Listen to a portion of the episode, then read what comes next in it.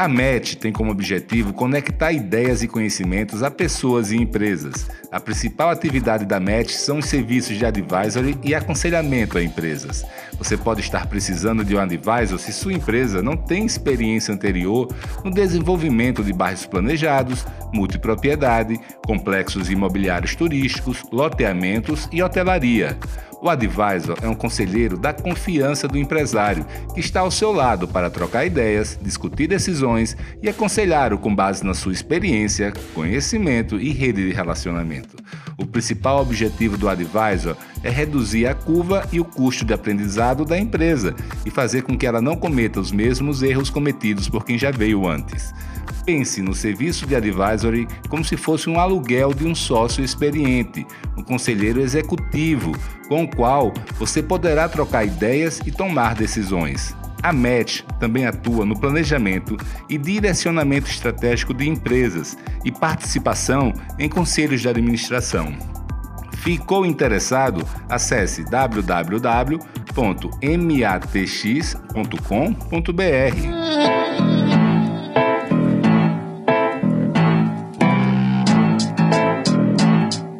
Olá, amigos. Aqui é Felipe Cavalcante. E esse é o podcast do Somos Cidade. Movimento daqueles que transformam a teoria em prática, divulgando no Brasil as melhores técnicas do urbanismo mundial.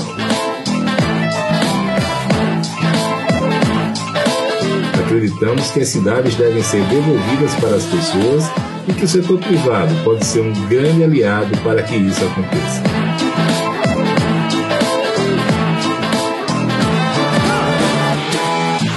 A grande diferença do movimento Somos Cidade para os diversos outros movimentos e iniciativas em favor das cidades é que as empresas participantes saem do campo das ideias e teorias para a prática, aplicando no mundo real as melhores técnicas do urbanismo mundial.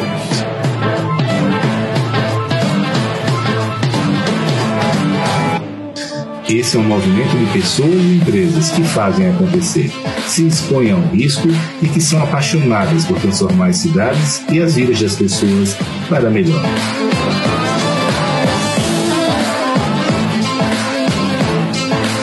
Ainda não somos tudo o que defendemos e queremos ser, mas estabelecer o objetivo inicial comum nos levará lá.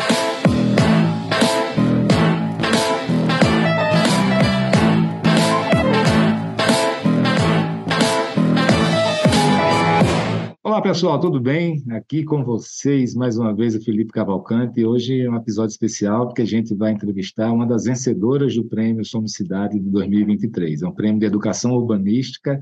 A gente sai procurando pelo Brasil pessoas que estão ajudando a contribuir né, com a educação urbanística dos brasileiros, né? tentando trazer da academia, dos livros para o mundo real, fazer essa tradução. E a Isabelle foi uma das três premiadas desse ano. A Isabelle Coluccio ela é arquiteta, ela é coordenadora do curso de Arquitetura e, Urbanismo da Unicinos, e o que mais é, é interessante né, é que ela está aproximando né, a academia na prática é, das pessoas, através do seu canal do YouTube, tem o seu próprio nome, Isabelle Coluccio, Fica aqui desde já o convite aí para todo mundo visitar, merece muita coisa legal lá. Isabelle, muito bem-vindo e parabéns pelo trabalho que você tem feito, tá? Ah, muito obrigada, Felipe. Uma satisfação para mim estar aqui, né, como convidada desse, desse importante também veículo aí de disseminação de conhecimento que vocês têm. Uh, e quando, quando começou ali o movimento, né, eu ficava assim, nossa, quem será que está por trás disso, né? Olhando os posts de vocês e, e, cada vez melhorando, né? Inclusive é uma fonte também, muitas vezes em que na qual eu bebo para buscar às vezes alguns temas que são atuais, né? E, e é importante também assim, ah, o mercado está precisando disso aqui, né? Então vamos lá falar um pouquinho sobre isso também. E como tu falou, né? É de aproximar a academia, né? Da, da prática também. Então fico muito feliz e estou muito feliz também por ter sido aí uma das das vencedoras nesse, nessa edição uh, já, né, até pela visibilidade que, que acabou trazendo, né, e, e, e pelo fato, assim, eu sempre digo, né, a gente está aqui tentando plantar sementinhas, né, que podem daqui a pouco uh, florescer aí e trazer, espalhar, né, essa, esse conhecimento que, que é tão importante, né, educar as pessoas e educar as cidades também. Aí. Isabela, fiquei curioso agora o seguinte, que obviamente a gente nunca sabe o alcance das coisas que a gente faz, né? E eu, eu, e, eu queria saber, você falou aí que você mesmo bebe nessa fonte, é, eu queria saber, assim, curiosidade, seja seus alunos, seja na, na, na Unicino, seja em outros ambientes que você frequenta, é, o Somos Cidade, ele começa a alcançar os estudantes de arquitetura e urbanismo e professores ou ainda está distante? Qual é a sua percepção? Olha, eu acho que sim, os que provavelmente estão mais conectados com o mercado, né? E a gente tem ainda uma, uma separação, né? Uh, entre os professores são mais teóricos, os professores estão mais ligados com, com o que está acontecendo no mercado. E, e, acredito que sim, que já estejam ao alcance, né? Agora, uh, entendendo a plataforma, quando saiu também a divulgação do prêmio, percebi que muitos alunos já estavam né, conectados com a plataforma. E, e também né, entendendo um pouco dos cursos que são uh, uh, oferecidos no, pelo Tarimba também. Então, acho que são, estamos, né, estamos conseguindo aí abranger uh, outros públicos também, que é bem importante, né? E, e eu acho que e essa é uma, uma grande questão, assim, acho que do, do, tanto do meu perfil, né, assim, aliar essa questão da teoria da prática, né, porque além da, da coordenação do curso de arquitetura e urbanismo, eu tenho uma empresa que se chama Plural Consultoria, que eu presto serviço para cidades pequenas, e o fato de estar muito conectada também com o que está acontecendo uh, dentro do mercado, do que está acontecendo com as cidades nesse momento, acho que é o que traz essa desse diferencial no meu perfil, né? Não sou só acadêmica, eu também tenho essa prática que, que eu acho que faz a diferença mesmo na hora de falar com mais propriedade, dar exemplos, né, de situações reais, tanto nas aulas, né, na Unicinos, quanto no canal do YouTube. E, e fortalece, né, a minha, o meu exercício profissional, também o fato de ser professora. Então, uma coisa alimenta a outra, né? Mas eu acho que sim, acho que o Somos Cidade está ganhando uh, mais visibilidade, está cada vez mais tendo esse alcance aí. Legal. Deixa eu te perguntar uma coisa. Vamos para o seguinte cenário. Você virou ditadora do Brasil, você pode, com uma canetada, fazer o que você quiser, e você é dona de uma universidade, mais precisamente uma faculdade de arquitetura e urbanismo. Tá? O que é que você mudaria? Olha, eu tenho uh, a, a, o sonho, né, de que a gente consiga aproximar muito mais a pesquisa e o planejamento urbano, né, mais ou menos o que a gente tem em Curitiba, né, assim, com o IPUC, por exemplo, né, Instituto de Pesquisa e Planejamento. Bom, por que a pesquisa não pode embasar mais as ações e a gente fazer ações, ter ações mais assertivas nas cidades, uh, com base, né, nas pesquisas que são realizadas? Eu, eu sempre digo que eu sou eu tenho um perfil bem objetivo, assim, ainda que seja acadêmica, porque eu, as pesquisas que eu oriento, tanto na especialização em cidades quanto no mestrado eh, em design, são pesquisas bem aplicadas, assim, eu digo, eu não estou aqui para ficar pesquisando coisas que não importam e perdendo tempo, que é o que a gente vê muitas vezes, né, uh, principalmente na, em, em alguns segmentos aí universitários. E, e, eu acho que a gente pode ter pesquisas que embasam mais, estão mais focadas no mercado, no que o mercado precisa, né?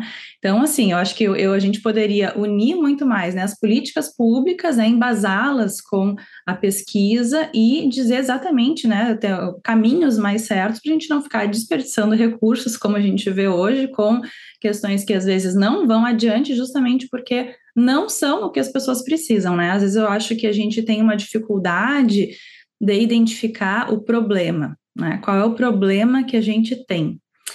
Porque às vezes a gente inventa problemas e a gente quer lidar com problemas que não que não existem ou que existem em outros lugares e não são os problemas que existem nas nossas cidades ou os principais problemas e a gente acaba perdendo foco muitas vezes das ações que são realizadas e ou quer colocar, né, uh, trazer soluções que muitas vezes não cabem para aquela realidade. E aí a gente acaba também indo para caminhos que, que podem não ser tão corretos, né? Então, eu, eu vejo dessa forma. Acho que a gente pode aproximar esses dois mundos. Show de bola. É, Isabelle, qual é a sua paixão no urbanismo e cidades? Olha, eu, eu gosto muito de trabalhar com uh, o planejamento urbano em grande escala, né? Assim, ainda que eu faça projetos urbanísticos, esteja bastante focada com isso, uh, eu gosto, né? E, e acho que, assim, realizar planejamento, conceber planejamento urbano planejar cidades a longo prazo, principalmente cidades pequenas, que é o meu foco dentro da minha empresa. Quando eu acho que a gente pode ainda levar a cidade para o caminho Uh, para o caminho correto, assim, entendendo o que, que é o caminho correto para o planejamento urbano, né? É uma cidade que pode crescer ainda, ter um porte adequado, ter um tamanho adequado, não consumir os recursos naturais de forma indiscriminada, uh, e ocupar né, o espaço urbanizado de forma mais inteligente. Então, a minha paixão é trabalhar com planejamento urbano para cidades de pequeno porte, justamente por achar que dá para conduzir, que ainda dá para fazer dar certo, né? Uh, quando a gente trabalha com planejamento urbano, digo em cidades médias ou em cidades maiores, eu digo que a gente está sempre tá muito mais apagando incêndios, né? Ocorrendo atrás de situações que uh, que já foram, né, já, já estão erradas, mas que a gente vai tentar consertar, tentar mitigar os danos, né, os impactos, os danos que foram causados. Então, na minha visão, né, é super importante esse papel que a gente tem para essas cidades que ainda estão crescendo e ainda vão se desenvolver muito, e ainda tem muito espaço para urbanizar, né, nesse Brasil aí, uh, para poder, né, fazer essas cidades crescerem de forma que realmente conduzindo para um desenvolvimento mais sustentável, né. Legal. É e, falando, falando disso aí, de, de, planejamento de cidades de pequeno porte, médio porte, é, eu, assim, eu sou de uma cidade pequena, né? Minha cidade tem menos de 8 mil habitantes, e eu trabalhei muito tempo com obra pública também, então vivi um pouco dessa realidade de cidades menores do Nordeste, do interior do Nordeste, que é pior ainda, né? Assim, mais carentes. Uhum. E, e, eu sei, assim, primeiro, o que eu testemunhava, não sei se ainda é realidade, é a, a total falta de importância que muitos gestores dão para o planejamento urbano, apesar de que, em tese, isso é o trabalho deles, né? É, e, e, quando você fala de planejamento de longo prazo, isso aí piora muito mais, porque isso aí não vai ter um reflexo no mandato das pessoas e muitas vezes tem, tem questões espinhosas envolvidas, sem, sem, e existe, ou seja, toda uma desconfiança do Ministério Público em relação à lisura desses planejamentos, porque acham que tem corrupção urbanística envolvida, é, e, obviamente, é, é, um, é um caldeirão né, grande aí, de, complicado. E na minha percepção, na minha história, o que é que eu vejo, sabe? É, é eu, eu vejo a gente tem mais de 5 mil municípios, isso teria tudo para ter várias, várias é, tipos de planos diretores, de tipos de planejamento urbano distinto, com cada um fazendo sua própria experiência, vendo o que é que funcionava ou não. Mas o que eu vejo é um copy-cola imenso, começa com São Paulo, que São Paulo faz, vai para todo uhum. o Brasil, copiado e colado. Muitas vezes prefeituras têm estrutura, ela simplesmente copia e cola mesmo, né? Assim, uhum. coisas, o nome tá, tá lá. E, ah. e, então, assim, e qual é a tua experiência? Isso melhorou? Isso não melhorou? Tem centros de, excelência? É, algum, na prática, você conseguiu achar uma maneira de lidar com isso para minimizar esses problemas? Uhum. É, é, bem, bem interessante isso. Eu acho que, que tem muito, muito a ver com essa coisa que a gente fala, essa, essa dualidade de conceitos, né? Do top-down e do bottom-up, assim, né? O que vem de cima para baixo, o que vem de baixo para cima. Assim, a gente, infelizmente, tem essa, essa cultura de planejamento uh, a médio, a pequeno prazo, né? Então, assim, é difícil levar adiante, às vezes, políticas que, que se iniciam numa gestão. Uh, mas eu vejo como assim, a, a, falar de planejamento é a gente não, não pode falar e pensar e conceber isso num, num espaço pequeno, né, num curto prazo. Então, o que eu tenho percebido é uma mudança, é uma sensibilização maior dos municípios, inclusive os pequenos, que os que não precisariam, não seriam obrigados a fazer o seu planejamento por lei, né? Aquele limite dos 20 mil habitantes, que é uma coisa questionável, mas enfim, é o que a gente tem. Uh, por entender né, a necessidade e uh, o conceito de planejamento, né? Eu acho que a gente tem uma gama de técnicos municipais e a gente pode ficar aqui muito tempo falando só dos problemas que a gente tem, né? Como esse que tu trouxe. Um deles eu vejo que são os técnicos que ainda estão nas prefeituras que não tiveram contato com esse conteúdo durante a sua formação profissional, a sua formação acadêmica, não sabem o que é planejamento, não tiveram uma visão pautada uh, na questão ambiental, não sabem o que, que significa uma NBR, uh, ou essas questões de desempenho, que são coisas que a gente precisa cumprir, muito menos conceitos que são importantes, assim, vai falar numa uma cidade lá pequenininha do interior sobre o que é fachada ativa, ou o que é o uso misto, as pessoas ainda estão fazendo o urbanismo funcionalista lá da década de 50 60, como se isso fosse né, a única corrente que a gente poderia adotar. Então, uh, uh, o que eu vejo é, está, estamos mudando, né? Estamos transferindo de geração aí, mudando, atualizando conceitos e temos uma nova acredito, né? E eu sou uma otimista nesse sentido, de que a gente está mudando, temos uma nova uh, visão, novas visões sendo inseridas, novas pessoas com mais conhecimento, mais atualizados. E eu acho que sim, eu acho que a gente tem um movimento né, que entende o que o planejamento urbano é importante para as cidades, fazer planejamento, planejar as suas cidades. Agora vem o como, né? Assim, precisamos fazer é uma coisa, a questão é, a segunda questão é como vamos fazer, né? E aí vem isso que tu comentou da gente ter né, essa, essa, essa corrente, né? Da só preciso cumprir, aí eu vou copiar, uh, eu vou, vou fazer igual o outro fez, que deu certo lá, eu quero fazer aqui também. Uh, e assim como uh, os clientes que querem uma casa chegam com um projeto pronto, achando que sabem resolver, também acontece isso nas cidades, né? As pessoas querem assim, não, mas o meu vizinho aqui tem um índice de aproveitamento 12, eu também quero, né? Aqui eu tenho lá um, uma altura livre com todos os, os instrumentos urbanísticos, tá, tá, tá, eu também quero. E aquelas coisas às vezes não se aplicam para a realidade, principalmente das cidades que são pequenas. Não estou dizendo que isso serve para todo mundo, mas a gente tem que analisar caso a caso, né? Com cidades que têm um super condicionante ambiental. Uh, aqui a gente teve uh, essas questões ambientais bastante graves aqui, né? Cidades que foram totalmente né, atingidas por uma cota de enchente ali que de certa forma era um pouco previsível, né? A gente podia dizer até onde que a água ia subir naquele momento, ainda que fosse tivessem sido eventos aí uh, bastante extraordinários e, e a gente, né? De certa forma, assim, então Cada cidade tem a sua realidade e a gente não pode ficar copiando ou pegando emprestado essas questões. E aí vem o planejamento né, de baixo para cima, o bottom-up, da gente realmente fazer um planejamento que tenha a ver com o território, que esteja conectado com as pessoas que estão lá, com os agentes que estão lá construindo as cidades, uh, e identificando né, exatamente quais são essas principais forças que a cidade tem. Então, um, é bem importante, né? A gente uh, conectar, se conectar enquanto técnicos, né, com o que realmente existe no local, né, com a realidade de cada situação. Isabela, deixa eu mexer no besteiro aí, que você passou muito uma passando assim nele, e eu não tenho resposta nem tenho opinião. Então, pode até parecer que eu estou querendo induzir, mas não é, eu não tenho. Eu, é uma coisa que eu fico confuso a respeito. Porque é essa questão do, do top-down e do bottom-up, né? É, questão que vem de cima para baixo, dos planejadores urbanos iluminados versus a, a uhum. comunidade fazer o né, planejamento de acordo com, seu, sua, com sua experiência de vida ali.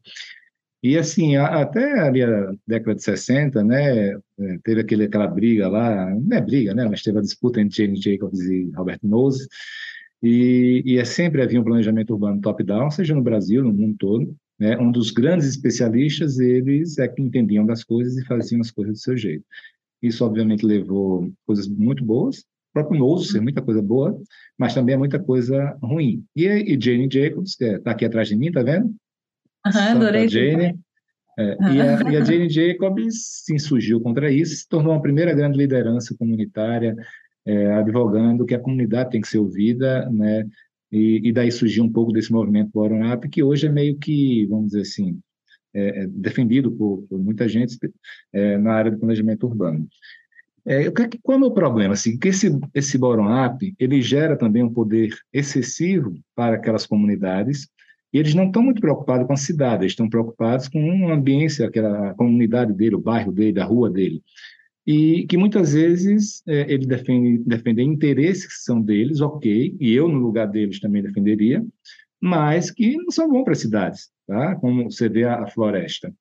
Por outro lado, planejadores urbanos, se você pegar nos últimos 100 anos, né, é, é, eu não sei bem, né, depois que foi criada a profissão do planejador urbano, se minhas cidades melhoraram ou não. Né? Se tem planejadores urbanos excelentes ou, ou não. Mas eu, particularmente, se você me perguntar se as cidades estão melhores hoje, depois de tantos planos diretores foram feitos no Brasil, eu não estou vendo essa vantagem, né? Mas, então, por isso que eu falei que eu vou mexer no vespeiro. Você já refletiu sobre isso? Se, se, se tem um modelo que é melhor ou pior, se tem um meio termo, qual é esse meio termo? Porque eu, particularmente, não tenho opinião. Eu vejo, eu, eu acho claramente que tem pessoas que estudaram, que conhecem, que vão ver a árvore toda, e vejo claramente pessoas que que do outro lado tem que ser ouvida, mas eu, a minha tendência é que essas pessoas não podem tomar decisão de planejamento urbano, tem que ser muito consideradas, porque eu vejo uhum. muitas vezes associações de bairros, etc., jogando contra o interesse maior da cidade. Essa talvez seja um pouco mais da minha opinião, tá? mas o equilíbrio disso eu não cheguei ainda. Sim, não, eu, eu acho que é uma discussão super interessante e recentemente eu tive a oportunidade de falar um pouco sobre isso aqui na, na Unicinos. Uh, eu acho que eu concordo contigo, tá? Às vezes a gente fica advogando um pouco, como se fosse, ah, o bottom-up é a solução, tá, tá, tá, tá, tá, tá. E o top-down é, né, vamos, acabou o top-down, né, vamos agora partir. Não sei se é, se é bem isso, tá? Eu acho que a gente tem que encontrar um, quase que um meio do caminho aí, né? O, é importante para algum momento, assim, da metodologia do planejamento, a gente Uh, ter uma construção coletiva, sim, justamente para entender a realidade de cada um, mas a gente tem que aí depois passar numa peneira, né? Como tu falou ali, as, as pessoas advogam a favor das suas causas, cada um defende os seus interesses, mas quem tem a visão da cidade, quem entende o conceito, quem entende da estratégia, e aí que eu acho que vem a grande questão do, do que tu comentou aí, uh, é o planejador, né? E aí a visão bottom-up tem que, tem, não, é, não é que ela tem que prevalecer, mas a gente tem que fazer uma construção que vai ter vários momentos. Seria né? como um grande mediador, né? Que está olhando o interesse público, do ah. mercado, das pessoas, é, etc. Inclusive para os interesses do mercado, né? Não só para o interesse da comunidade, porque às vezes o interesse do mercado ele sabe também que é importante para ele, né? E muitas vezes tem uma visão mais segmentada, né, mais fracionada. Todo mundo ali tem uma agenda própria, tem um interesse próprio, Exatamente. inclusive o gestor público, inclusive, o, inclusive a pessoa física do planejador urbano também tem suas ideologias, suas, suas crenças. Né? Exatamente. Então, essa visão mais estratégica da coisa que eu acho que é a grande questão. E aí vai da formação da pessoa, né? De quem está ali por trás também, e como tu falou, da sua própria agenda, né? Uh, mas dentro, eu acho que a grande questão aqui, e Uh, tu comentou ali, ah, não sei se a gente tem cidades melhores, né? Uh, depois a gente ter muito, muito tempo aí de planejamento e, e, muitos planos diretores já construídos. Eu acho que aí a gente tem uma questão que é, é, é a questão estratégica, mas é o, é o depois do planejamento, que é a gestão dele, né? E aí a gente tem uma gestão muito interrompida, muito pouco estratégica, muito pouco conectada com as políticas públicas e muito pouco a ver com o que realmente está planejado para o território, né? Então, Na verdade, assim, não há gestão muitas vezes, né? Não é gestão, né? A gente não tem essa gestão. Então, além dela não se ser... Se faz um plano, deixa esquecido lá para daqui a 10 anos... É, então se a gente for olhar, o problema não está no planejamento, não está no planejamento ou no plano diretor, está na gestão. Talvez esteja no planejador, né, que não está sabendo fazer a gestão. Porque aí vem a questão da nossa Uh, uh, da conjuntura, né, da, da, estrutura organizacional que a gente tem, que tem a ver com a questão sazonal, que tem a ver com a questão política, que tem a ver com a questão econômica, uh, mas também traz para a gente, né, como eu comentei ali, eu acho que a gente está tem um avanço nesse sentido, né, temos bons exemplos e temos né, maneiras de fazer. Então, assim, vamos, vamos lá, a gente precisa de pessoas aí cada vez mais que tenham conhecimento, e por isso que uh, o canal do YouTube é importante, né, o Somos Cidade é importante, para as pessoas começarem a entender esses conceitos, né? Então, eu, eu como eu falei, sou uma otimista, eu acho que a gente está fazendo o nosso papel aqui para fazer as pessoas entenderem a relevância do assunto e por que, que é importante elas uh, conduzirem né, as cidades. E aí vem a gestão, né? Assim, conduzirem as cidades é o quê? É fazer a gestão do seu território de forma correta. Então, vamos lá, né? Isabelle, é, voltando para o vespeiro lá das cidades, né? se elas estão melhores ou não, assim, aí eu tenho uma opinião, queria saber a sua. É, é o seguinte, a gente percebe que até ali, né, começo do século passado, né, as cidades foram construídas por milênios de uma determinada maneira, né, numa escala humana, sem recursos laterais e frontais, usando ao máximo os lotes privados, né, não existia isso, né, só pode construir 50% do lote, muitas vezes a ventilação cruzada vinha de, de frente para trás e vice-versa, em ambos lados, isso criava ambientes que as pessoas gostam, inclusive, de passear, né? As fachadas ativas, o uso misto. E, e, houve modernismo na arte, né, na cultura, na, em, to, em, todos os ambientes, escultura, e houve modernismo na arquitetura e no urbanismo. E o modernismo, a tese dele é que tudo que é velho é ultrapassado e tudo que é clássico né, tem que ser jogado na lata do lixo. Né? Isso, de maneira geral, você pega um quadro do Picasso, de quem quer que seja, é, é um combate às tradições e à beleza clássica. É, e no, na arquitetura algumas coisas bonitas foram feitas, né? outras nem tanto. Né? É, é, mas no urbanismo ele pregava exatamente esse, junto com o advento do automóvel, com, é, com, com, as cidades que eram efetivamente extremamente, né? É, como é que se chama, insalubres, né? Era, era um voo mesmo, muitas dessas cidades. É, eu tenho até um curso sobre isso, que eu passo oito horas falando sobre isso. É, mas, em resumo, as cidades eram ruins, veio o automóvel, é, e a gente precisava melhorar, porque, de alguma maneira. E, e aí, com isso, vieram os recursos né, frontais e laterais, que acabaram com fachadas ativas, o combate ao uso misto, onde tudo tinha que ser dividido por, por zonas, é, etc. E, e, a partir da década de 50, especialmente, isso foi muito divulgado no Brasil, especialmente pela, por Brasília, mas a partir da década de 60, 70, começaram os planos diretores, que na época não era plano diretor, né, a, a pregar isso. Então, quando eu falo que as cidades talvez não tenham ficado melhores, na minha opinião pessoal, é, parte significativa disso é que a maneira que a gente construir cidades mudou. Então, na minha opinião, eu inclusive acho, sabe, Isabel, que se eu fosse, se eu vivesse naquela época, eu teria sido modernista. Algo precisava ser uhum. feito e tentado, tá? É, mas, na minha opinião, depois de 100 anos, eu acho que não funcionou, tá entendendo? E, e, o que eu vejo é que toda uma geração de arquitetos e urbanistas, inclusive muitos professores né, mais antigos, foram moldadas nessa escola. Isso. Todos os planos diretores foram moldados nessa escola. Então, é, além da pergunta clássica, o que é que você acha, se você concorda ou discorda, fique muito à vontade. É, como é que é isso? Essa transição está conseguindo ser feita dentro da faculdade? As cidades para as pessoas, cidade de 15 minutos, é, um uhum. adensamento como um amigo do meio ambiente, não como inimigo do meio ambiente. Ou seja, como é que estão essas discussões na academia? Uhum. Olha, eu gosto muito dessa discussão e, e, eu vejo muito isso, tá? Eu tenho colegas ainda que tiveram uma formação, eu tive uma formação basicamente modernista, uh, e a maioria dos meus colegas na, na academia também.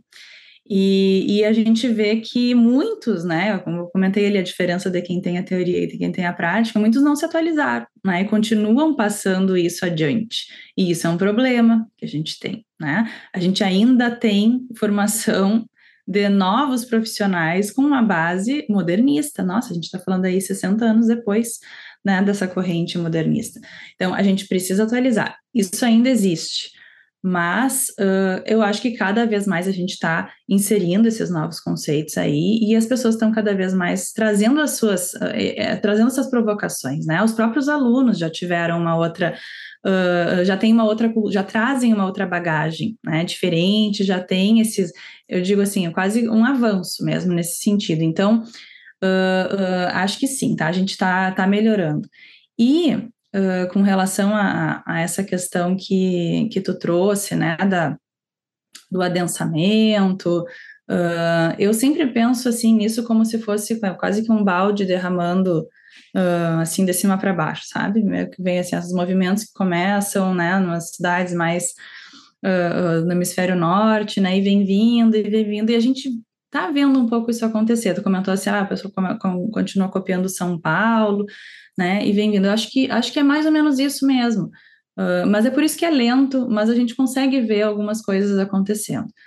Uh, é muito difícil ainda, como eu te falei ali, chegar numa cidade lá, eu estou começando no plano diretor numa cidade pequena lá, que hoje tem um índice de aproveitamento uh, 8, Né? E a gente chega lá com uma agenda de, com certeza, precisar reduzir o índice de aproveitamento. Tu vai me dizer, não, vamos deixar, vamos liberar esse índice de aproveitamento, deixa que o pessoal construa o que quiser. Bom, aí tem a outra coisa. Acho que isso é uma agenda que funciona para algumas cidades, mas para outras cidades, para algum porte, ele não. A gente precisa de algumas regras ali, senão a gente não vai conduzir essa cidade pequena a crescer de uma maneira correta. Então, minha visão. E aí eu vou lá, eu chego lá com a agenda, eu preciso reduzir esse índice de aproveitamento. É muito difícil, porque as pessoas ainda e têm essa cultura né, da cidade. E aí vem aquela coisa assim, em algum momento derramou para cá, né, a cultura do arranha-céu, né? Ah, o arranha-céu é bonito, a torre isolada no lote, vamos construir em altura um edifício super isolado, sozinho na quadra, e ele vai ser o mais alto possível e super longe dos seus vizinhos. E essa ainda é, a, é o que as pessoas conhecem, né? Uh, algumas o sonho de algumas cidades hoje é ter um edifício, para dizer que ela é só, só vou ser cidade se eu vou ter um edifício alto, né? Então tem ainda essa cultura. E mas a gente está vendo isso se transformar, né? Assim, o que, que as pessoas estão querendo hoje, o que está acontecendo em São Paulo, o que está acontecendo em Porto Alegre, né? E aí começam outras inspirações, né? Então, isso é importante, a gente ter bons projetos nas cidades, é importante para a gente inspirar né, as cidades a terem outros, outros sonhos, né? Como a gente estava comentando ali, né, Santa Maria começa a introduzir projetos interessantes, Porto Alegre começa a introduzir projetos interessantes, Pelotas. e a gente começa Pelotas começa a produzir projetos interessantes e as cidades também começam a ter outras aspirações, né?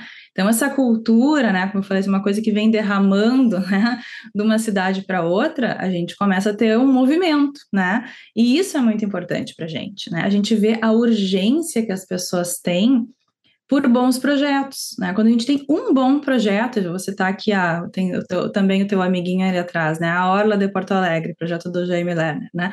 Tem todo um movimento, as pessoas estão atrás de projetos de orlas, porque elas se deram por conta que, bom, se eu tiver um projeto de orla, vem todo mundo aqui querer usar um bom projeto de orla. Agora teve um, um contratempo aí com a questão da cheia do Guaíba que a gente teve mas é um, uma, uma, necessidade que as pessoas têm, né? Então é a cidade que educa, né? A cidade também educa as pessoas no sentido de mostrar para elas o que, que elas realmente querem e precisam. Então a gente passou muito tempo educando, né? E pensando, fazendo as pessoas entender, quererem um prédio modernista, isolado no lote, eh, super vertical, tá, tá, tá, e distante das pessoas, né? Afastamos as pessoas do espaço público do espaço privado. E agora a gente está né, trazendo uma outra educação urbana né, para dentro você, dessa cultura. Você falou aí do, do Guaíba, da Orla, que é uma maravilha, um espetáculo aqui, né, feito pelo Jaime Lerner, o projeto, e eu estava me lembrando aqui, exatamente a maior reação para aquilo ser feito veio de, de setores da arquitetura, né, de uhum. entidades de arquitetos, né, similares. A mesma coisa aqui em São Paulo, onde eu vejo muito o IAB sendo muito contrário, por exemplo, ações para para revitalizar o centro de São Paulo. É, eu acho que tem assim uma agenda política envolvida, né? Mas é interessante essa mentalidade, assim, eu acho que a gente vai ter que ter, começar a ter esses projetos bem-sucedidos na marra meio assim, porque, sei lá, as pessoas, de alguma maneira, elas não querem que seja feito, assim, não, é, é interessante. Isso aqui não é nem uma pergunta para você, foi só eu estava uhum. lembrando disso, né, de como o Guaíba foi combatido, né? E, em especial por setores ligados à arquitetura e urbanismo. É, eu acho que aí eu, eu vou talvez fazer um meio de campo aqui, né? Assim, não é que eu que eu não participo de, de nenhum movimento, mas eu acho que eu entendo, tá? A questão é assim, às vezes as pessoas querem muito fazer e a gente não questiona muito como a gente vai fazer, de novo, né? A mesma coisa. Vamos fazer, vamos, vamos fazer. Todo mundo está ali afim, né, de mudar e de transformar uma realidade. Agora vamos lá, como a gente vai fazer? E aí entra a questão, assim, ah, vamos transformar o centro. Bom, então vamos pensar como a gente vai fazer isso. Definir parâmetros, definir algumas questões. Não dá para também fazer de qualquer jeito ou deixar que quem quer mudar a realidade faça o que bem quer, Aí a gente não está planejando, a gente está uh, indo uh, no caminho de uma agenda própria, né? Então, essa é a minha visão. A questão ali da, da Orla era um pouco isso, assim, a questão de, de assim, vamos fazer um projeto? Vamos. Jaime Lerner está afim, sim. Como será que precisa, é, é, ele que vai fazer? Então, ali a questão foi muito a discussão de como vai ser contratado, questões desse sentido, assim, que às vezes um levanta o dedo e diz, eu quero, né? E aí todo mundo assim, ah, que bom que tu vai fazer. Não, às vezes não, às vezes tem vários que querem, e aí a gente tem que ver como vai ser feito, né? Então, também, também tem essa questão para a gente equilibrar aí dentro desse monte de, de, de, bandejas que a gente tem que. Entendi. É, eu não acompanhei tão de perto, né? Eu só via o barulho, assim. É, eu Mas... acho que isso, isso que responde qualquer uma dessas questões, assim, porque, por exemplo, em São Paulo, do que eu estou acompanhando, né, muito, muito bons os movimentos, mas também a gente tem que pensar como a gente vai fazer. Depois que ficar pronto, todo mundo diz, ah, que legal, né, a gente gostou, né, do que foi feito, porque fazer é muito melhor do que não fazer. então, é, é bom fazer. A questão é que não dá para fazer, às vezes, né, de qualquer jeito. É só é, isso. É isso aí. Eu ainda vou fazer, sabe, Isabel, é um projeto meu que eu tenho, em algum momento eu vou fazer uma catalogação de projetos muito bacanas, amados pelas pessoas, utilizado muito pelas pessoas da cidade e que foram né, que que hostilizados, é, foram hostilizados que que MP e setores da sociedade lutaram muito contra, né? Eles não queriam que saísse isso. Um dia ainda faço isso, né? É, porque eu acho que essa cultura do não, né? A gente colocou lá no, no Somos Cidade, né? Um, sobre vetocracia, né? É uma cultura do não, do não. Nova York também está tentando mudar a cultura do não para a cultura do sim. Né? É, é, isso é interessante, né? Que é tão difícil fazer algo aqui. Tem as repercussões né, é, políticas e de legislação, né? Um funcionário público hoje em dia tem muito medo de assinar qualquer coisa. O Ministério Público sempre vai entrar com ação. Então é, é uma cultura de morar para a gente, que tem muita desconfiança na sociedade brasileira, né? É, é que eu acho que é, entre aquilo que eu falei, fazer é muito melhor do que não fazer. E, e, a gente tem muita, um público grande, assim, que eu acho que são os teóricos mesmo, que sempre pensam no ideal, né? Assim, não, mas se a gente vai fazer isso, a gente deveria fazer assim. Assim, tá, mas entre o fazer assim, que é muito difícil, muito demorado e muito caro, quem sabe a gente faz assim, né? E é. aí vem o mercado. Mas aí é isso que eu digo, assim, né? entre isso e isso, a gente tem que ter um meio do caminho, né? Porque eh, o que, o que a gente está fazendo hoje, existem cidades que a gente está, assim, fazendo muito o que o mercado quer, e às vezes a gente realmente acaba pecando um pouco por entender as particularidades que a cidade tem, e por outro lado a gente não faz nada porque a gente fica esperando a situação ideal, né? E aquela coisa, não, isso deveria ser assim, então não vamos fazer o, o outro projeto. E aí a gente tem um problema, porque atrasa o desenvolvimento, né? Cria, fica o tempo inteiro dizendo não, dizendo empecilhos, né? colocando empecilhos para que as coisas realmente aconteçam. Então, acho que, que, que, é um pouco por aí, assim. Eu vejo aqui em Porto Alegre a gente tem muito essa, essa visão aí do, do, do não. O, o, é, no Brasil todo, né? Isabelle, é. eu vou entrar aqui em outra, outra questão, assim, que a, a minha pergunta para você é a seguinte, por que, que é ruim verticalizar? Por que, que as pessoas têm tanta né, aversão a verticalizar prédios altos? Qual é o impacto negativo que os prédios altos têm na sociedade para ser tão combatido? É, o, eu entendo que ele é meio que um símbolo ali, né, da paisagem, mudança de paisagem. É, entendo que na escala humana, né, ele, os andares superiores não se conectam, tá? Mas vejo movimentos como, por exemplo, o, o, o vancouverismo, né, que você consegue botar o pódio ao redor da quadra com uma verticalização é, é, no meio no miolo da quadra, então pegando o melhor aí do, do cidade para as pessoas de Paris Barcelona com, com o maior adensamento que uma verticalização pode trazer. É, vejo muita gente confundindo né, verticalização com adensamento, né? É, você vê maiores, mais adensados do Brasil são todos horizontais, são favelas e uhum. bairros periféricos. É, e, e, aí, eu, obviamente, ao fazer essa pergunta, eu já estou deixando claro minha, minha tendência, né? Que, que assim, é, eu, sabe, Isabela, eu, eu, eu, eu, eu acho que eu não seria um bom planejador urbano, porque eu acho é impossível alguém conseguir planejar todas as dinâmicas de uma, de uma cidade, né? Então, assim, qualquer pessoa que sente na cadeira, ela vai errar de alguma maneira, né? É, e aí vem a questão que, que o mercado, assim, parte desse problema do não que você falou é essa total, é, é assim, preconceito, ranço com o mercado, né? É, e muitas vezes muitos urbanistas e planejadores urbanos preferem é, que a coisa não saia, mesmo sendo boa para a cidade, porque alguém, algum incorporador vai ganhar dinheiro com aquilo, então não pode ter lucro, tá? Isso é recorrente em todos os lugares como um argumento, ah, não pode porque o cara vai ter lucro. É, dito isso, né, a minha tendência, eu, mais uma vez, eu não sou uma pessoa radical, eu não acho que tem que ter planejamento é, amarrado para tudo, nem pode ser mercado livre para fazer qualquer coisa. Obviamente, o, o, problema vai ser, além daquilo que você falou do como, o meio termo, qual é, né? Mas, mas a primeira pergunta que eu acho é a seguinte, por exemplo, é, se existe demanda para verticalizar um lugar, as pessoas querem morar naquele lugar, se tem pessoas querendo morar ali, em prédios altos, quem sou eu, planejador urbano, para dizer, não, você não vai morar aí porque isso não é adequado. Uhum. Aí eu vejo Balneário Camboriú sendo extremamente criticada porque tem prédios altos, eu até acho que tem excesso ali mesmo, questão mais de instinto, assim, é, e vejo Balneário Camboriú com a fachada ativa, linda, com vida na rua, segurança, né? Então, não seria mais importante o planejador urbano se preocupar com a relação entre espaço público e privado do que necessariamente com o número de andares? Aí eu vejo uma tendência, né, que nas próximas décadas vai se, se, se né, acentuar, de cada vez menos se priorizar o uso do carro, de vaga de garagem. Eu tenho eu, minha esposa e um filho na minha casa que nenhum dos três tem carro. Tá? Uhum. É, então, então, assim, é, por que, que é ruim? Porque, assim, o que, é que eu vejo também? Quando você começa a, a deixar de adensar, porque, mais uma vez, havia um adensamento sendo reconsiderado como um vilão do meio ambiente. Hoje, ele é o grande amigo do meio ambiente. Quanto mais adensado, é, é melhor para o meio ambiente. Mas, e quando a gente o adensa ou verticaliza menos, a gente espraia mais e joga as pessoas tanto para para a periferia, quanto até faveliza por causa das exigências. Então, desculpe o grande discurso, tá? Uhum. É, mais uma vez, deixo você muito à vontade para dizer o que você pensa, tá? Estamos aqui para isso, para conhecer o que você pensa, então não tente me agradar se a resposta for diferente, tá?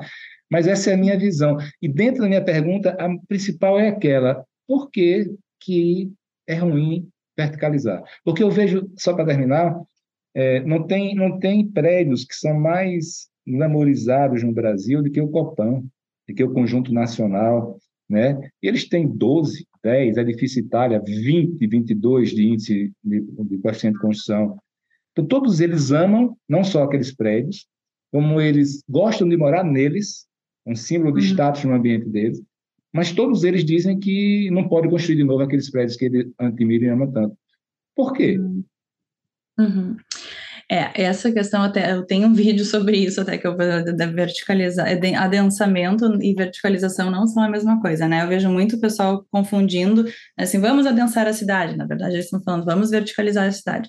E aí vem o que tu perguntou, né? Por que que verticalizar uh, não é tão bom? Eu não acho que, né, que essa seja, a, assim, não, eu não diria, minha resposta não é verticalizar não é bom, não é isso a questão, de novo, né? É o, o que, que a gente está fazendo e aonde a gente está fazendo. E é aquilo que eu comentei, entender bem a realidade do lugar, as necessidades reais daquele lugar.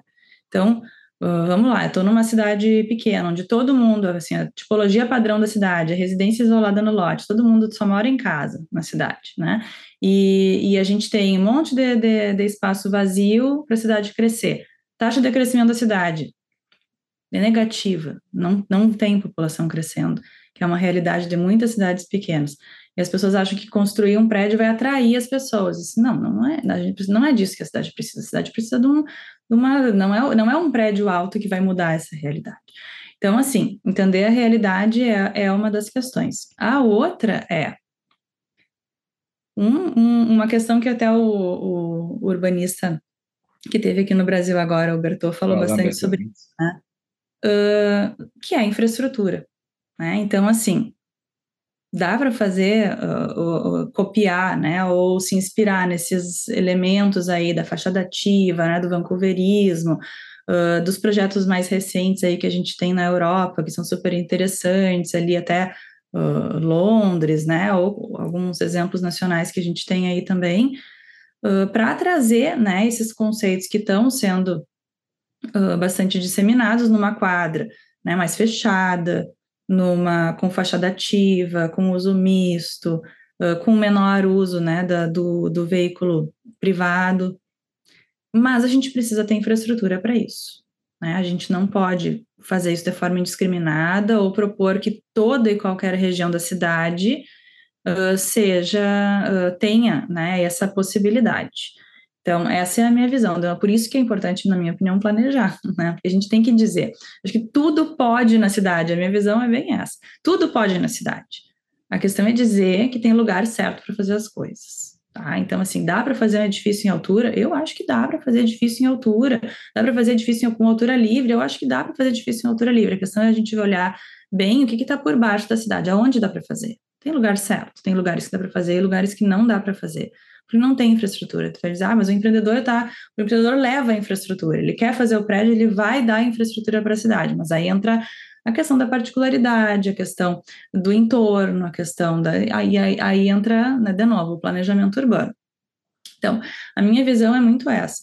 Eu acho que a gente pode, uh, sim, conciliar, né, essas duas coisas, conciliar uh, os saberes, conciliar os interesses, e a gente tem que saber negociar também. Né? Não dá para chegar com uma visão completamente. Uh, isso é um talento, né? A negociação é um talento, tanto para quem atua no mercado quanto para o gestor público. E para o planejador urbano, planejador urbano que não sabe negociar, não sabe tra trabalhar. É naquele papel de mediador dele, né, de interesse. Exatamente, é. é o papel de mediador. A gente chegar com uma visão que é só aquilo que pode acontecer, tu vai errar, aí, tu, aí como tu falou, o planejador vai errar, vai errar. Sempre. A gente geralmente erra, comete erros, mas tu pode errar muito ou tu pode errar pouco. A, a resposta para isso é saber negociar, né? Saber equilibrar todos esses, esses, eh, esses interesses aí. E eu não estou dizendo que eu sei, eu estou aprendendo, mas véio, é, um, é um talento isso, né? Que se adquire muito com a experiência. Eu, eu vejo muito nesse sentido, assim. Eu acho que a gente pode sim verticalizar. Mas aí tem uma outra coisa que eu acho importante a gente entender, que tem a ver com os parâmetros urbanísticos e pouca gente se dá por conta, assim, o pessoal fica muito estressado com o negócio da altura e com o negócio do índice de aproveitamento, né? Uhum. Eu acho que o adensamento está muito mais relacionado, como você falou, com a taxa de ocupação, que às vezes ninguém, ninguém dá bola para ela, né? Fica meio lá, ah, vamos jogar lá. E com outro aspecto aí, que, que o pessoal está produzindo hoje lotes com novos parcelamentos do solo com tamanho errado, pessoal está hoje construindo a cidade que a gente vai depois querer fazer os prédios, esses com fachada ativa, e a gente vai querer utilizar ali um bom índice de e a gente está fazendo isso errado, a gente está colocando está tá produzindo lotes e tamanhos de quadra que depois vão induzir a gente a não ter um bom, uma boa taxa de ocupação. Por então, que, Isabelle? A gente está tá produzindo lotes com uma relação entre fachada, né, testada e comprimento, né? O lote ali, lote 1 para 2, lote 10 por 20, né? É uma boa relação para a gente ter uma boa fachada ativa, porque é um lote que ele beneficia a gente a ocupar as divisas, né? Se a gente faz lotes muito compridos e com uma fachada enorme, uma relação, ah, vamos fazer que o lote vai ser grande, vai ser 12 por 60. Bom, lote com relação 1 para 5, tu não vai ter uma boa taxa de ocupação nunca. E tu não vai, provavelmente, ocupar bem a fachada 15 por 60. Assim, bom, um lote enorme, tu não vai conseguir ocupar essa fachada, entendeu? Então, é, é, por que, que a gente começa a ter essa, essa relação? Porque a gente está começando a ter, hoje, a consequência de um parcelamento do solo que foi muito uh, uh, solto, né? A gente tem lotes muito grandes para serem ocupados e a gente acaba não precisando de tudo aquilo, ficando com muito espaço ocioso. Então, é uma relação que às vezes pouca gente se dá por conta, que é a relação do tamanho do lote, da testada do lote, com a taxa de ocupação, que o pessoal não presta muita atenção na hora do planejamento, fica muito mais preocupado com os outros indicadores e às vezes passa uma taxa de ocupação muito baixa. E a gente precisa aumentar essa taxa de ocupação. As cidades hoje, como tu falou, elas são mais densas, são as cidades que não têm bom, uma altura, elas têm uma ótima taxa de ocupação. É isso que elas têm. Quando a gente olha para o mapa da cidade, o mapa Nole da cidade, ele está 100% ocupado. É ocupação a chave, não é aproveitamento. Eu vou unir alguns assuntos dentro disso que você acabou de falar aí, tá? A taxa de ocupação. É, quando a gente, a gente tem um, uma chamada fórmula de Adiron, né, que em 71, 72, o, o equivalente ao plano diretor de São Paulo, definiu que quanto mais alto, mais fino. Né? É, e aí você centralizou os edifícios nos lotes, afastando ele da, das fachadas frontais e laterais, né, os famosos recursos obrigatórios. Isso hoje é um cânone, né? Isso aí é uma, é uma lei assim que universal que todo urbanista diz que tem que haver. Isso acabou com as fachadas ativas e fez com que, em vez de o, o perímetro do lote seja fechado com uma fachada ativa, ela seja fechada com grades, muros, etc. É, e aí, é, junto com isso, tem outra tese que eu penso muito a respeito, é do desperdício enorme que existe quando você urbaniza uma área, investe toda a infraestrutura que você falou, né? Aí, ó, tem que ter infraestrutura. Você bota água, esgoto, é, drenagem, tem coleta de lixo, tudo isso, e diz para a pessoa, você só pode ocupar agora 50% ou 40% do lote. Eu não, eu não, consigo entender. Aí, quando você vai para centro de São Paulo, de Curitiba, de Maceió, é, todos os centros ocupam praticamente 100% dos lotes urbanizados. Tá? Existe, né, na teoria urbanística, aquele centro bem adensado, né? e dali você vai desadensando. Quem quiser ambientes mais próximos da natureza vai ficando mais afastado. É, então, assim, isso acabou com a possibilidade de fachada a tiro, inclusive em muitos planos diretores ficou proibido por décadas fazer fachada, ainda é, né? A maioria ainda proíbe. E o uhum. uso misto também, etc. Então, é, qual é a sua opinião sobre isso? A taxa de ocupação? A gente está perdendo o espaço que deveria usar, porque deixa aquelas áreazinhas que não servem para nada, de, de, jardinzinho que depois é, é pavimentado. É, não seria melhor para a cidade que essas, essas áreas verdes fossem públicas, né? É, então, assim, e qual é a sua opinião sobre recuo, né? Essa relação entre taxa de ocupação é, versus é, recursos. Recursos tem que haver de qualquer jeito ou tem situações que não? É, eu, eu até tô, é uma da, dos temas que, que eu acho que eu vim, vim mudando, vim, tô aprendendo, tá? Assim, vou dizer que eu tô me atualizando aí nesse sentido, porque durante um bom tempo talvez eu tenha pensado diferente e tô, tô tentando, né, uh, ler bastante a respeito e entender bem o que está acontecendo. Eu acho que, que a gente tem duas coisas aí que tu, dentro disso que tu falou. Um, sobre a taxa de ocupação, né? Que eu acho que tem regiões para acontecer, de novo, por isso que o planejamento é importante, para definir aonde que é importante a gente ter taxa de uma, uma boa taxa de ocupação, uma boa taxa de ocupação, uma taxa de ocupação que pode daqui a pouco ser 90%, uh, e aonde que a gente como tu falou, regiões mais afastadas da cidade, a pessoa vai construir a tipologia, é residência isolada no lote, lote padrão, tá, tá, tá. Então, temos regiões para tudo na cidade. A questão aí é a gente entender o que, que a gente vai fazer com essa ocupação, né? E aí vem a tipologia. Então, durante muito tempo, né, a gente pensou como planejamento urbano, e é por isso que eu estou tentando me atualizar aí, na morfologia da cidade, né? Então, entendendo assim, ah, o centro tem essa cara, né? Entre aspas, assim, ah, qual é a morfologia, qual é a tipologia que o centro deve ter? Ah, o centro tem tipologia torre isolada no lote, né? E que é o famoso lá arranha-céu, e a gente tentou implementar isso durante muito tempo. De, de arranha-céu, eu chamo de, de, de paliteiro, né? É, os espigões, né, arranha-céus, enfim, uh, que exigem, então, como tu falou ali a fórmula, né? Quanto mais alto, mais recua das laterais. Esses dias eu fiz um exercício aqui em Porto Alegre com os meus alunos, na, na região aqui da entrada da cidade, terceira perimetral de Porto Alegre, para tu construir a altura de 52 metros, que é o máximo de altura que tem em Porto Alegre, tu tem que ter um lote de. Tu tem que, só de recuo lateral são 26 metros que tu precisa deixar um lote. Então, tem que ter um lote no mínimo de 40 para tu poder construir uma torre de 13, né?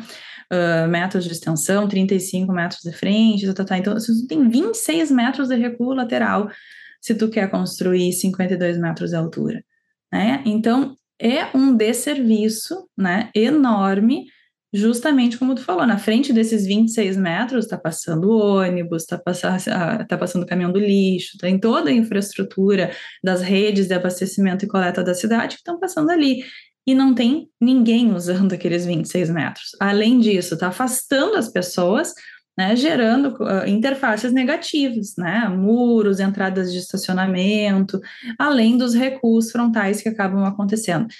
Não só os laterais, né, os frontais também. Então, a gente tem hoje, né, a, a, essa, essa uh, tipologia padrão, né, que se pensou para cidades, que eu acho que está sendo transformada por esses projetos diferentes que a gente tem, né? Então a gente vê lá o edifício escalonado, a gente vê o edifício mais baixo, mas que ocupa né, melhor ou de forma mais inteligente, né? Uma, às vezes a mesma metragem quadrada. Então, trabalhar um pouco com a questão da densidade, né? Que é um conceito difícil, às vezes, do, do, inclusive dos técnicos, né? Conseguirem equilibrar isso, né? A relação entre a taxa de ocupação e o índice de aproveitamento, né? Resulta ali na na densidade, a maneira como edilícia, né, de quantidade de metros construídos que a gente tem no lote. E, e isso também é um talento, né, saber equilibrar isso e, e, e trazer, né, uma tipologia que sobre os recuos, né? Talvez não precise de tanto recuo. Então a gente vê muito pouco projeto que usa o escalonamento, por exemplo. Né? As pessoas profissionais não sabem usar esse recurso. A gente vê muito, e talvez assim, ah, não precisava usar também, não vamos fazer escalonado, vamos, vamos liberar esse negócio do recuo aí. Bom, aí entra a questão também do projeto, né? Como a gente está fazendo.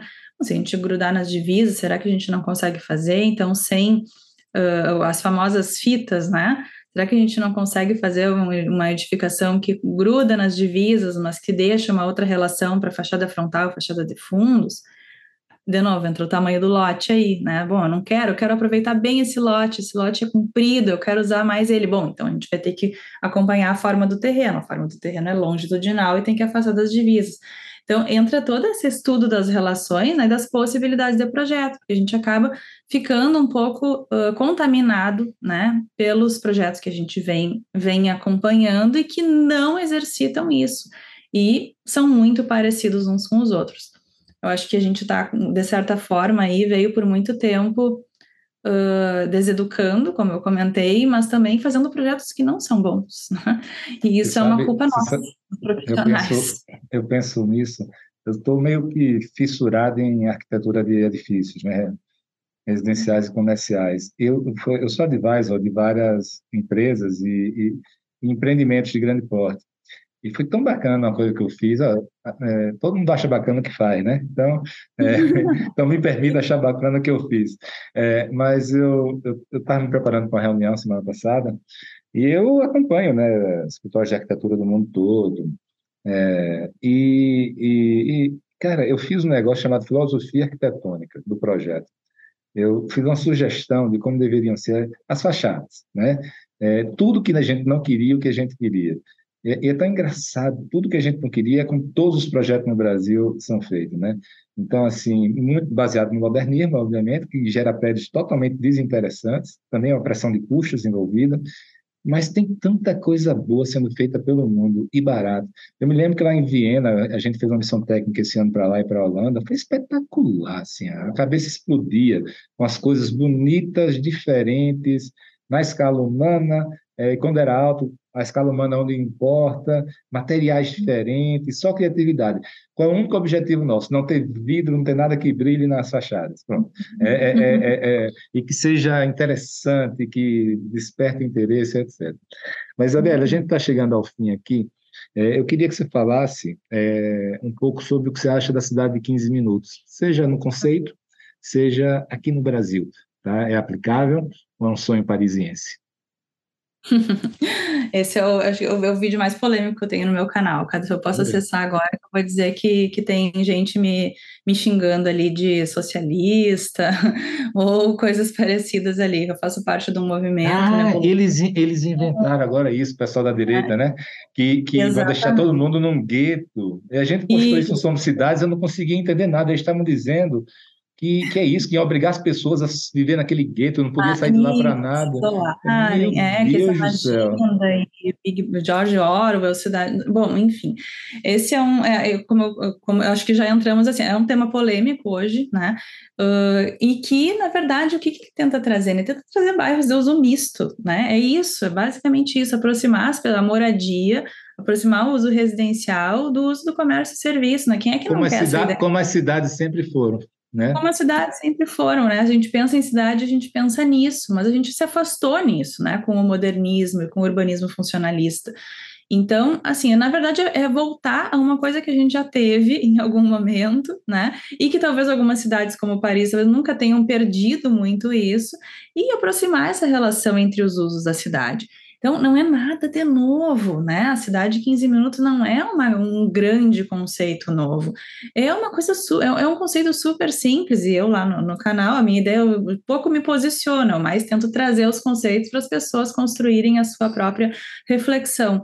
Mas aí é aquela coisa, né? Vamos atacar o mensageiro pela mensagem que ele está transmitindo, assim como aconteceu com vocês, né? Porque existe todo esse movimento pensando que que ah, na verdade querem né, criar bairros nas cidades que são isolados e que as pessoas vão ficar fechadas lá e que vão privar as pessoas do uso do automóvel, né? E, e entendendo um pouquinho, tem toda uma, né, uma agenda por trás disso também, Uh, e fica aquela uh, politiza né, o assunto, que na verdade é um conceito que, que Paris acabou sendo meio embaixadora né, da, da, da questão. E, e por ser uma prefeita socialista, isso contaminou muito a discussão, né? Exatamente, exatamente, por estar ligado muito a uma corrente, né, muito associado, mas na verdade Paris ganhou um prêmio uh, mundial, né, que, que refletiu muito essa questão, mas Londres tem uh, Oxford, né, principalmente, foi uma cidade a primeira que encabeçou isso e que, e que foi, foi Não, onde tem, realmente... Tem uma infinidade de cidades no mundo Exatamente. Né? É, Auckland, é, não, você, você sabe, Isabelle, que tem alguns bairros planejados, estou muito envolvido nisso, né? E com o Parque Una de Pelotas e o, e o Pedra Branca lá de, de Palhoça, em Santa Catarina, que são referências, e vários outros surgindo. E o que é engraçado é que eles estão eles estão oferecendo ambientes urbanos que não são mais oferecidos pelas cidades, seja pela uhum. legislação urbanista, seja por uma série de fatores. E o principal é que as pessoas querem fazer tudo andando de bike, trabalhar, estudar, andar, é, você se divertir para um restaurante sem precisar pegar carro. E eu nunca vou me esquecer, eu sempre que posso repito isso, uma experiência pessoal a, a, minha sogra, né, meu sogro, eles moravam no Rio, no Leblon. E era, a, a, assim, era a oitava maravilha do mundo. Não por ser o Leblon, mas porque a gente fazia tudo a pé. Tinha um restaurante uhum. sofisticado, tinha uma padaria, tinha farmácia, tinha tudo, tudo, tudo a pé, com sombra, sombreado. Era uma maravilha aquilo, eu nunca tinha tido aquela experiência. Tá? Uhum. É, e aí, um belo dia, eles tiveram a grande ideia de comprar um super, mega, hiper blaster condomínio, clube na Barra da Tijuca. Cara, deu uma pena eu ver a, a minha, minha sogra, pessoa de mais idade, ela simplesmente passou a viver numa prisão de luxo. Ela, não, ela não saía mais para nada, não tinha como, porque ela não sabia dirigir, e para comprar o pão era 30 minutos. E aí você via ela reviver quando a gente, eles se mudaram de novo para o Jardim Oceânico, que é um bairro planejado na Barra da Tijuca, totalmente caminhado, com as melhores práticas de urbanismo, e, e foi maravilhoso, ela voltou a fazer tudo sozinha. Então, a velhice, hum. o melhor lugar para ser velho é em lugares caminháveis, né? Com os mistos, adensados, etc. É, é, exatamente. Eu tenho os olhos da rua, os vizinhos estão perto, poder realmente ter, ter vida, né? E, mas às vezes eu fico pensando nisso, eu sei que a gente já está terminando, mas assim, o que, que a gente mais está fazendo hoje, né? Eu, eu, eu, eu, eu sou muito Uh, acho muito importante esse movimento que vocês têm aí com o mercado, porque eu acho que a gente tem uma parcela do mercado que está preocupada com essas questões e outra que não está. Assim, o que, que a gente mais vê hoje nas cidades? São condomínios fechados multifamiliares. E essas prisões aí, né? Pequenas prisões que estão ali dentro da cidade. A gente chama de clube, ah, os clubes dentro da cidade. Assim, bom, mas as pessoas ficam ali dentro e elas não vivem a cidade de fato. Uh, e, e, mas aí vem a na preocupação, né? O que, que a gente está deixando para a cidade? Qual é o legado que a gente está deixando para a cidade? Então, muita gente não está pensando nisso. E, e, essa é uma visão que a gente que é técnico, né? A gente precisa né, começar a, a, a, a disseminar aí para a gente ter projetos melhores mesmo. É, agora, deixa eu só, assim, para colocar molho aqui no temperozinho, é, é muito importante que as pessoas entendam que tem os agentes de mercado e existe o mercado. O mercado é o consumidor final. Né? Só, é importante que o planejador urbano entenda, de alguma maneira, que quem quer fazer isso, quem quer morar num lugar fechado, com segurança, com paisagismo bonito, e que se falte água ou energia, ele sabe para quem ligar, é o morador. Porque esse grau de insegurança que a gente vive no, na cidade, então, assim, os agentes de mercado, eles vão oferecer o que as pessoas querem. Inclusive, uhum. eu acho muito bacana quando eu vejo uma série de planejadores urbanos que moram em condomínios fechados, tá? Uhum. Porque eles não têm, têm medo de morar numa casa na, na rua. Mas, dito isso, é, assim, isso aí é, é, mais um alerta, não sei, que é importante que as pessoas entendam que não, agente, não existe um agente maligno querendo destruir a cidade. O que existe é, são disfunções da, sociedade, da cidade que a, e o mercado está pedindo, faça, vou fazer, não vou botar dinheiro no negócio que não, que não vai dar retorno. Ah, né? mas, mas, mas, dito isso, deixa a palavra final para você, seja para falar sobre isso, seja para falar sobre qualquer assunto que você gostaria de falar e que você não, não teve oportunidade aqui no nosso bate-papo. Ah, legal. Bom, eu acho que uh, eu, eu gostaria né, de estar de, de tá fazendo parte, né, desse, desse movimento, dessa cultura, né, e, e de, de, entender que a cidade que a gente tem hoje, ela educa as pessoas, né, e a gente fazer projetos melhores, a gente está construindo cidades melhores também. Então, a minha mensagem aqui, né, é a gente pensar que todo mundo é cidadão da cidade, né, todo mundo vive, todo mundo uh, tem uma opinião, todo mundo reclama da cidade, mas uh, nós somos, né, quem está construindo essa cidade ser cada um no seu papel, né? Seja ali como agente usuário, uh, seja a gente como agente né, construtor, seja como uh, planejador urbano, seja como arquiteto, e nós precisamos aí ter, assumir o nosso papel, né, e, e sermos mais ativos né, nesse sentido, não, não passivos, uh, no sentido de que a gente pode fazer o que a cidade precisa para mudar, para melhorar. Então, assim, melhores projetos para as nossas melhores cidades aí para o futuro, é isso que eu desejo. É, eu acho que tanto você quanto a gente aqui no Somos Cidade, né, é, eu acho que o caminho é esse, sabe, é, é educação. Não tem como, a gente, enquanto não mudar a mentalidade das pessoas, né, sempre vai ter pessoas que pensam diferente, mas, assim, essa questão de cidades mais humanas, que, que menos focada nos automóveis e nas pessoas, eu não consigo entender alguém ser contra isso. Né? Não, é, é, assim, lógico, vai ter, metade da população sempre vai querer morar numa casa no subúrbio, tá entendendo?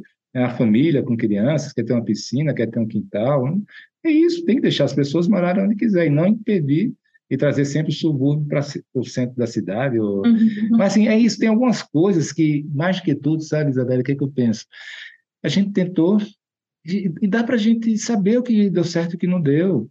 É, no urbanismo e na arquitetura, se a gente quiser construir um ambiente parecido com as melhores ruas do mundo, é uhum. matemática. A gente consegue, consegue replicar uma, a, a uhum. mesma escala, tamanho da rua, a parede, uhum. etc. e tal. Então, acho que isso, acho que a gente devia, através da educação, né, mas vão ser décadas, obviamente, mas quero dar parabéns para você, porque, porque realmente muito bacana o trabalho que você está fazendo, a mentalidade, é, e, e, eu acho que esse é o caminho, não tem outro. Né? Enquanto a gente não mostrar para as pessoas, é, não só através da educação, mas através desses exemplos, como a gente falou do Guaíba, de um Parque Una, de um uhum. é, Pedra Branca, vão ter os exemplos e as pessoas, seja do mercado, seja do setor público, da academia, vão começando a, ah, então é isso, ah, bacana, isso eu quero, isso eu gosto. Né? e eu, e eu tô aqui, né, como professora também, para orientar essas pesquisas, esses trabalhos, quem quiser investigar mais esses assuntos, pode me procurar aí, que eu tenho né, total interesse aí. Em, aí, em... aí me deixe de finalizar e perguntar o seguinte, não só como professora, né, mas também como empresária aí, quais são os contatos seus para quem quiser entrar em contato contigo? Uhum, é, aí pode me procurar, então, eu tenho o, o, meu, além do canal, né, que pode entrar em contato ali através dos comentários, o canal Isabelle Colusso, pode me contatar, me encontrar através do Instagram, arroba Isabelle underline Colusso, ou através das páginas da Unicinos, arroba Arquitetura Unicinos, uh, o curso do qual eu sou coordenadora, então, tanto do curso de graduação em Arquitetura e Urbanismo, quanto da especialização em cidades, gestão estratégica do território urbano, um curso de especialização também bastante voltado para o mercado, e do mestrado profissional em design estratégico, onde aí as pesquisas são um pouco mais acadêmicas, mas que também aí podem me, me localizar por esses contatos. A minha página pessoal é Plural Consultoria, então pluralconsultoria.com, também é um contato profissional aí para uh, quem quiser saber mais sobre o meu trabalho técnico também. Valeu, Isabelle. Muito obrigado, foi ótimo papo, adorei, hein? Abraço, sucesso aí para você. Igualmente, ficamos em contato. Abraço. Tchau, Isabelle.